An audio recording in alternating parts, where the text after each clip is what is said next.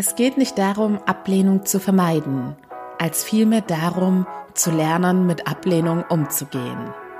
Willkommen zu meinen She Speaks Shorties. Mein Name ist Annie Brien und heute teile ich meine Gedanken mit dir. Halli, hallo, hallöchen. Ich bin wieder am Start. Vielen lieben Dank für eure Geduld. Jetzt war ich ja im Endeffekt dann doch eine ganze Woche weg. Und diese Pause habe ich auch wirklich gebraucht. Und ihr habt das vielleicht bei Insta gesehen unter found.my.freedom, dass ich trotzdem weiterhin fleißig Inspiration und Content-Ideen für euch gesammelt habe.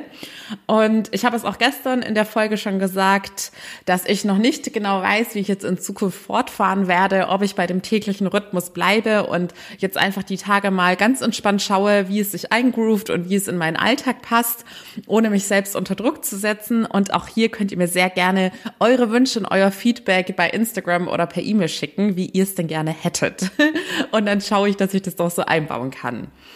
Und ja, heute kriegt ihr auch ganz frisch eine Story aus dem Kurzurlaub in Griechenland. Denn es geht heute um das Thema Angst vor Ablehnung.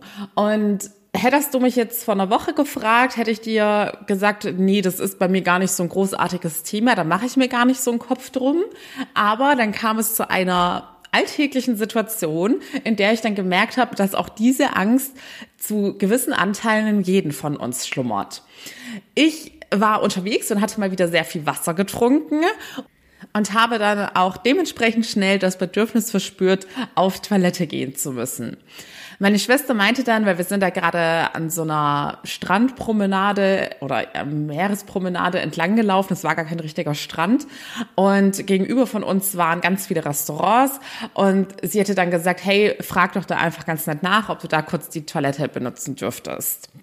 Ich hatte da dann schon so einen kurzen inneren Widerstand gemerkt, weil ich so dachte, hm, ist mir jetzt ehrlich gesagt unangenehm, weil ich kenne die Situation aus Deutschland, dass es dann immer heißt, ja, nee, die Toilette ist nur für Gäste geöffnet oder sie müssen dafür zahlen und dass da auf jeden Fall im Allgemeinen immer nicht so gut und nicht so freundlich drauf reagiert wird. Obwohl es sich ja um ein menschliches Bedürfnis handelt und man da meiner Meinung nach auch niemanden, ja, ich sag jetzt mal, im Stich lassen sollte, wenn man da um Hilfe gebeten wird. Auf jeden Fall bin ich dann zum ersten Restaurant gegangen und da stand dann auch eine Frau vorne und die hatte sich schon gefreut, dass ich auf sie zukomme und ich habe sie dann gefragt, ob sie Englisch spricht und dann auch dementsprechend mein Bedürfnis geäußert. Und dann kam von ihr schon so ein Zögern und sie meinte dann, ja, nee, äh, wir haben keine Toilette. Was eine offensichtliche Lüge war, weil es ein riesengroßes Restaurant war. Und in dem Moment war ich dann schon so ein bisschen vom Kopf gestoßen. Und das war dann dieser typische Ablehnungsmoment. Und da habe ich dann gemerkt, okay, scheinbar stört es mich doch, wenn andere Personen mich sozusagen zurückweisen oder ablehnen. Und dann habe ich auch gemerkt, dass es mich dann schon wieder ein bisschen Mut gekostet hat, beim nächsten Restaurant dann trotzdem nochmal zu fragen. Und ich glaube auch, ich hätte von mir aus vielleicht gar nicht gleich so schnell wieder die Initiative ergriffen, wenn ich meine Schwester gesagt hätte, ach, guck mal, das sieht doch ganz nett aus, das ist ein Irish Pub, das sind ja meistens ganz freundlich, frag da doch mal. Und dann dachte ich, na gut, dann gehe ich da halt hin. Und da war es dann glücklicherweise so, ich musste nicht erst an 100 Türen anklopfen, bis ich Erfolg hatte, sondern die War sehr nett und freundlich und hat sofort sehr verständnisvoll Ja gesagt. Und ich war mega dankbar, habe meine Dankbarkeit auch dementsprechend geäußert und konnte endlich auf Toilette gehen. Was habe ich dadurch gelernt?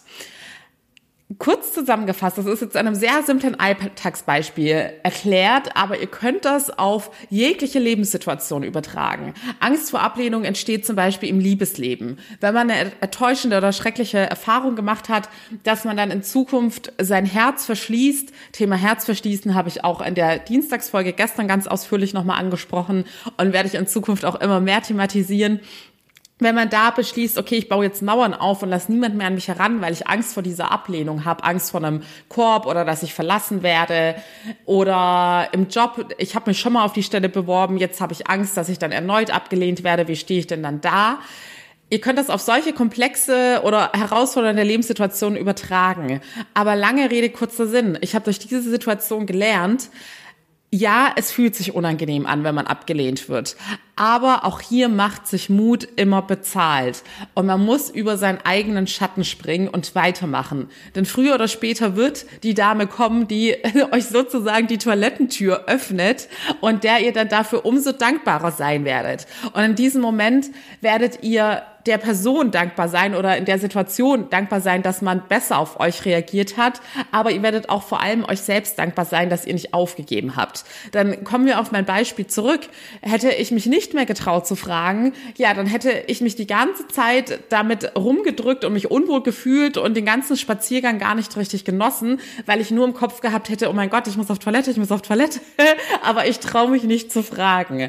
Und in allen anderen Lebenssituationen ist es ganz genauso. Man hat dieses Bedürfnis von der Situation, in der man zunächst einmal abgelehnt worden ist, ja trotzdem noch und dieses Bedürfnis möchte erfüllt werden.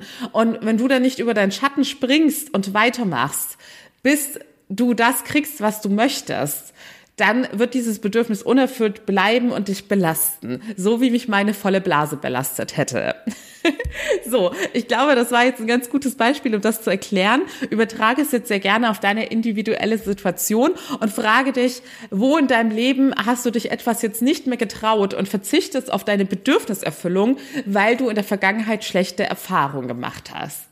Und Thema Vergangenheit, die uns auch bis heute noch belastet und blockiert, ist natürlich eines der Hauptbestandteile meiner Coachings, sowohl in meinem Coaching-Kurs, den du selbst durchführen kannst mit meiner Unterstützung, als auch in meinem ganz intensiven 1 zu 1 Coaching, in dem ich dich tagtäglich begleite und mit an die Hand nehme, um bei dir im Unterbewusstsein aufzuräumen und dich auf Erfüllung und Erfolg zu programmieren. Du findest wie immer den Link in den Show Notes und alle weiteren Informationen dazu. Wenn noch Fragen offen sind, buch sehr gerne meinen gratis Erstcall, da erkläre ich dir alles und beantworte dir alles oder melde dich bei mir bei Instagram. Ich freue mich, wenn du morgen mit dabei bist bei She Speaks About und bis dahin alles Liebe, deine Annie.